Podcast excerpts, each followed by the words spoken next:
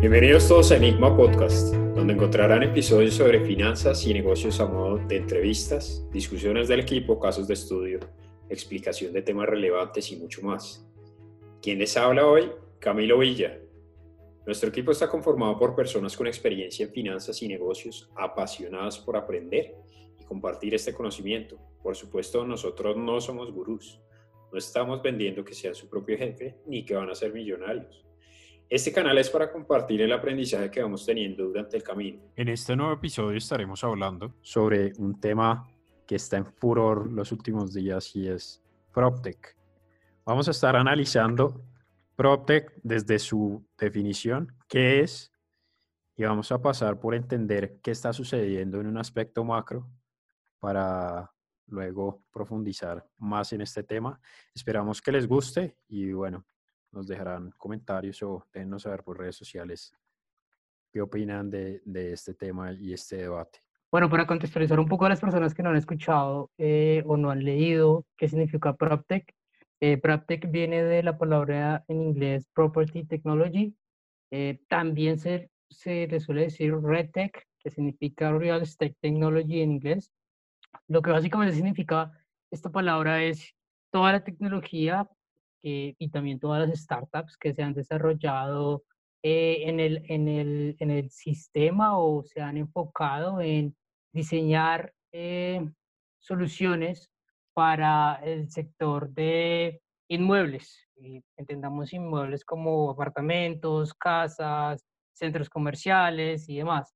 Entonces, no solamente, eh, esta tecnología no solamente busca mejorar la forma en que se vende este tipo de activos, sino también busca afectar toda la cadena de valor o toda la cadena de suministro en este sector. ¿A qué nos referimos con esto? Nos referimos a, a que una tecnología PropTech puede ser desde un sistema o un software que permita eh, controlar eh, las, las, las, las, formas o las cantidades de recursos que se necesita para construir un proyecto, así como también una tecnología PropTech puede ser un software que permite mejorar el, eh, el proceso de venta de un apartamento que está recién construido o de un apartamento que se va a revender.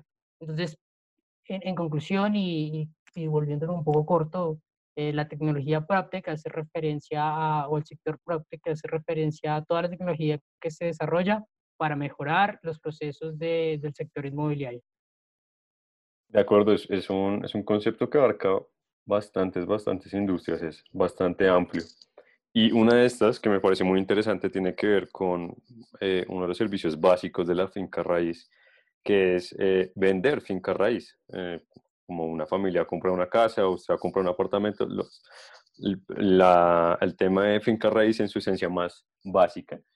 Y este tiene un componente que tradicionalmente ha sido muy importante, que es el componente humano, la interacción de, de, de, quien quiere comprar una casa, un apartamento, y la persona o la gente que le está vendiendo la casa. Y se vuelve una, una, un proceso de negociación muy importante en el que la interacción humana es fundamental y usted tiene que, eh, o le gusta por lo menos, eh, estar cerca de quien le está vendiendo y sentir que hay cierta empatía y confianza, sobre todo confianza, para llevar eh, la transacción a cabo, porque comprar una casa, comprar un apartamento, no es algo que se haga todos los días, entonces requiere que, que haya un, una confianza muy, muy grande en la transacción, pero ahora con el tema de PropTech y, y plataformas que, que, van sacando este componente directo humano, no sé qué tan, qué tan fácil sea esa transición o si la, las personas están muy, muy dispuestas a, a pasar de conversar tal vez, tal vez con un agente de ventas personalmente a hablar con un robot.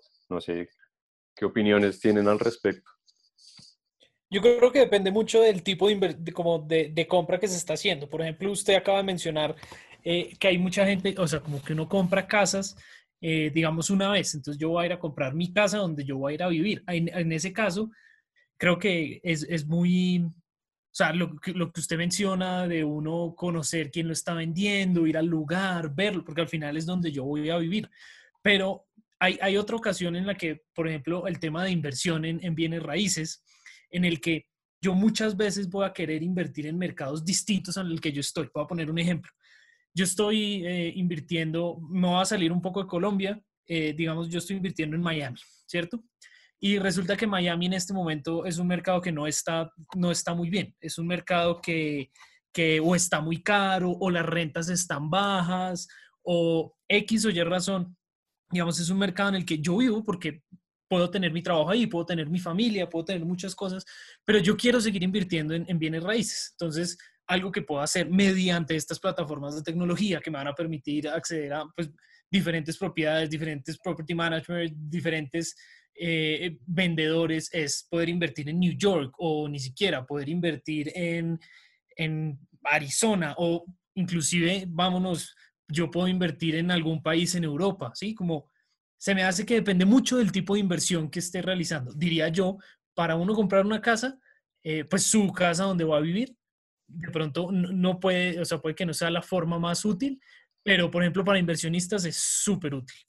Sí, no, de acuerdo, Juan de acuerdo con su punto. Por eso, por eso mencionaba que este, este servicio de venta de finca raíz para uso propio, por decirlo así, es el que me causa curiosidad. Y justamente Camilo eh, trabaja en el sector, tiene una experiencia e, en este sector, sobre todo en una agencia boutique que se caracteriza por ser mucho más personalizada. Sí, muchas gracias, Juan Camilo. Efectivamente, eh, en el sector, como venían mencionando ustedes y como mencionó Juan David, hay muchas aristas por considerar. Uno de los temas grandes que, que se está viendo, digamos, a nivel mundial en Europa y Estados Unidos es el nacimiento de una serie de plataformas que buscan dar acceso de diferentes maneras a los inversionistas que quieren entrar a proyectos de real estate. Y ahí vale la pena mencionar uno de los pioneros que casualmente es un colombiano, lleva un modelo a Nueva York eh, que se está replicando hoy en día en el mundo. Él es conocido como Rodrigo Niño y lleva un modelo eh, conocido en Colombia como los FIDIs, que es básicamente empezar a usar crowdfunding para proyectos costosos que antes eran solamente accesibles para personas de alto poder adquisitivo.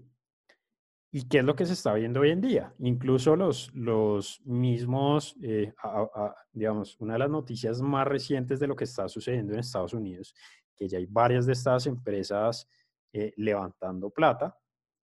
Eh, uno de los casos más interesantes es de los cofundadores de Silo. Había un equipo ejecutivo de Silo que es uno de los portales inmobiliarios más grandes que existen en Estados Unidos, ya está consolidado y en este momento ellos acaban de lanzar un emprendimiento llamado Pacaso, em, que viene derivado de la palabra o del apellido Picasso, en donde ellos buscan dar accesibilidad a los inversionistas que quieren comprar una propiedad de lujo de segunda mano.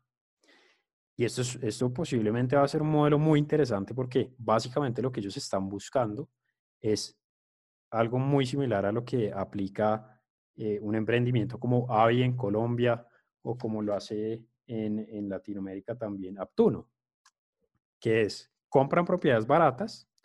En el caso de Avi y Aptuno, ellos se enfocan más en, en, propiedades que no son de mucho valor, que pueden rotar rápido y sacan un margen a partir de ahí. Por eso ellos necesitan un músculo financiero muy importante.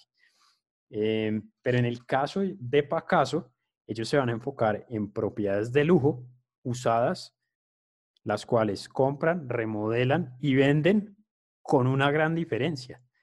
Y es que dividen la casa o la propiedad en ocho partes, lo cual permite, ustedes que, conocen bastante del, del aspecto financiero, lo cual permite que se pueda obtener una mayor rentabilidad al vender una casa porcionada en ocho aspectos.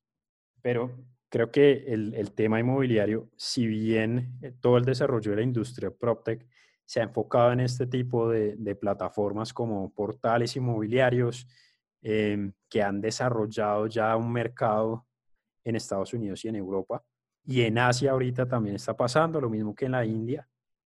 En Latinoamérica hay un gran potencial porque todavía estamos rezagados en, algunos temas de tecnología. Sin embargo, va mucho más allá. Por ejemplo, Está el caso de una empresa que es la que más ha levantado inversión en todo el sector PropTech y quienes ya llevan 700 millones de dólares levantados para hacer la gestión de convertir parqueaderos desocupados en hubs logísticos. Entonces, fíjense que se empiezan a ver una serie de aristas que se van, eh, digamos, de alguna manera desprendiendo del, tema netamente de vivienda, que si bien va a ser muy importante, porque es uno de los mercados más grandes del mundo, que mueve la, industria de finca raíz, mueve más de 100 trillones de dólares en todo el mundo, em, pues la revolución se va a dar en cada uno de los subsectores que también vemos en un país como Colombia, en una región como la TAM. Y adicionalmente, otro aspecto importante es cómo se está transformando hoy en día, digamos, hablemos de, Estados Unidos, qué está pasando en la industria inmobiliaria y qué es lo que se está viendo en, en el aspecto de PropTech. Una de las empresas que más ha causado furor se llama Compass, que es la empresa que se vende como la inmobiliaria revolucionaria de Estados Unidos, en donde básicamente ellos se apalancan de la tecnología del Big Data, Machine Learning y otras para darle acceso a, los inversionistas y compradores que quieren llegar a una propiedad eh, de la mejor manera posible y basarse así en un gran número de transacciones. En este momento, así como lo estamos hablando, eh, Compass acaba de hacer el filing para salir a la bolsa, para hacer su IPO se espera que esta empresa esté saliendo a la bolsa los próximos tres meses y esto posiblemente va a tener una incidencia a nivel mundial, porque lo que se está viendo, ya hablando un poco de Latinoamérica y si quieren ustedes me corrigen, eh, es emprendimientos como La House, como Viva Real. Eh, Viva Real ya es un emprendimiento consolidado en Brasil y Brasil es el mercado más consolidado en todo este tema de, desarrollo PropTech, seguido por México y por Argentina como tercero. Pero entonces ya se empieza a ver con la dinámica, por ejemplo, que tuvo un país como Colombia eh, en el 2020, que logró ventas históricas de vivienda eh, para ese año, emprendimientos como la House, que plantea hacer una inmobiliaria virtual, levantando 30 millones de dólares después de hace seis meses haber levantado casi 10 millones de dólares. Esto empieza a ser algo importante porque le va dando la gasolina a la región para que se empiecen a fijar y, a crear otro tipo de, de, emprendimientos que van a ayudar a transformar esta industria. Y como bien ustedes lo mencionaban, es una industria que ha estado de alguna manera no sé si el término sea el adecuado, pero se puede decir que ha sido una, industria letárgica en, términos de innovación. O sea, no ha pasado mucho en los últimos 200 años, los modelos siguen siendo los mismos, a pesar de toda la tecnología que existe hoy en día. Y más en un país, ahora sí, viniendo a lo que sucede en Colombia, en donde uno de los grandes aspectos del tema inmobiliario es la falta de profesionalismo. Entonces, eso va a traer una gran cantidad de oportunidades para la transformación del sector, teniendo en cuenta que la construcción y, sus más de 50 subsectores son uno de los que más aportan al Producto Interno Bruto del país. Entonces, pues vale la pena que, que lo sigamos hablando en, la conversación, simplemente para dejar el punto de, que se va a dar una transformación transversal en cada uno de estos subsectores que se están viendo y que si bien los grandes que ya están posicionados en la industria lo conocen, de pronto no son, puede que no sean lo suficientemente ágiles para lograr una transformación a tiempo antes de que se les aparezca un gigante. Sí, de acuerdo. Yo, yo creo que actualmente todas las PropTech que han salido acá en Latinoamérica están muy enfocadas en convertirse en una inmobiliaria virtual, eh, tipo la House acá en Colombia. Pero yo creo que algo, algo que hemos dejado muy de lado y es que todos los procesos de construcción aún carecen de tecnología, sobre todo en Latinoamérica. ¿A qué me refiero con esto? Y es que, pongamos un ejemplo, construir una carretera en Colombia casi el 90% de las carreteras de las 4G tuvieron sobrecostos. ¿Y por qué se generan esos sobrecostos? Porque cuando uno hace los planos para después, antes de hacer la, la obra, eh, siempre hay imperfecciones, siempre hay algo que no, que, no que no se contempla y eso genera sobrecostos en la marcha y retrasos y demás. Y creo que aún en Latinoamérica, sobre todo, carecemos de tecnología y de, y de startups que estén enfocadas en ese, en ese proceso o en ese, o en ese pedazo de la cadena de, de construcción em, que en otros países sí se han desarrollado. Digamos que en, en, Estados Unidos hay algo interesante que están implementando y es todo el tema de tecnología eh, en arquitectura 3D, que uno permite que los software que, donde se hacen los planos no son en 2D como AutoCAD, sino es en 3D y permite, al ser en tercera dimensión, ya permite hacer un plano mucho más real y estimar eh, la cantidad de material que se necesita para hacer una obra. Eso ya se ha venido desarrollando acá en Colombia, pero aún me, me, me diría que solamente como el 20% de los proyectos se hacen sobre ese tipo de tecnología. Y, y, creo que muchos ejemplos de esos existen donde está claro que lo que más genera valor en la cadena es la venta, o sea, el, producto final, eh, pero creo que, como lo decíamos al inicio, que afecta a toda la cadena y creo que aún falta mucho más desarrollo de, de, de, de los demás pedazos de la cadena que también se hacen muy relevantes si queremos volvernos mucho más eficientes en, en el sector de construcción. Sí, yo ahí eh, estoy completamente de acuerdo y creo que uno de los grandes ejemplos de las empresas que lograron, digamos, reinventar procesos de alguna manera y sacarle provecho a, a, la situación del año pasado. Un gran ejemplo es Amarillo, la constructora más grande por ventas en este país, en Colombia en este momento, eh, y ellos cogieron, digamos, lo, que usted venía mencionando, empezaron a implementar una serie de desarrollos como los modelos BIM eh, en todo el proceso de construcción, hasta algunos procesos de, de, seguridad en el trabajo, que pues obviamente van apoyados por todo este tema de tecnología, presentaciones 3D, y ahí empezamos a ver, digamos, cómo, cómo se puede ir vinculando en toda la cadena. Sí, de acuerdo, Camilo. Yo creo que hay que, hay que seguir viendo ese tipo de oportunidades mm, y eso pues lo podemos enlazar eh, mirándolo hacia futuro, o sea, cuáles creemos que son las perspectivas que va a tener PropTech de aquí a 20 años. Yo creo que aún aquí en Latinoamérica, eh, si bien ya han, las, han nacido varios startups en este sector, creo que aún hay un buen espacio para seguir creciendo.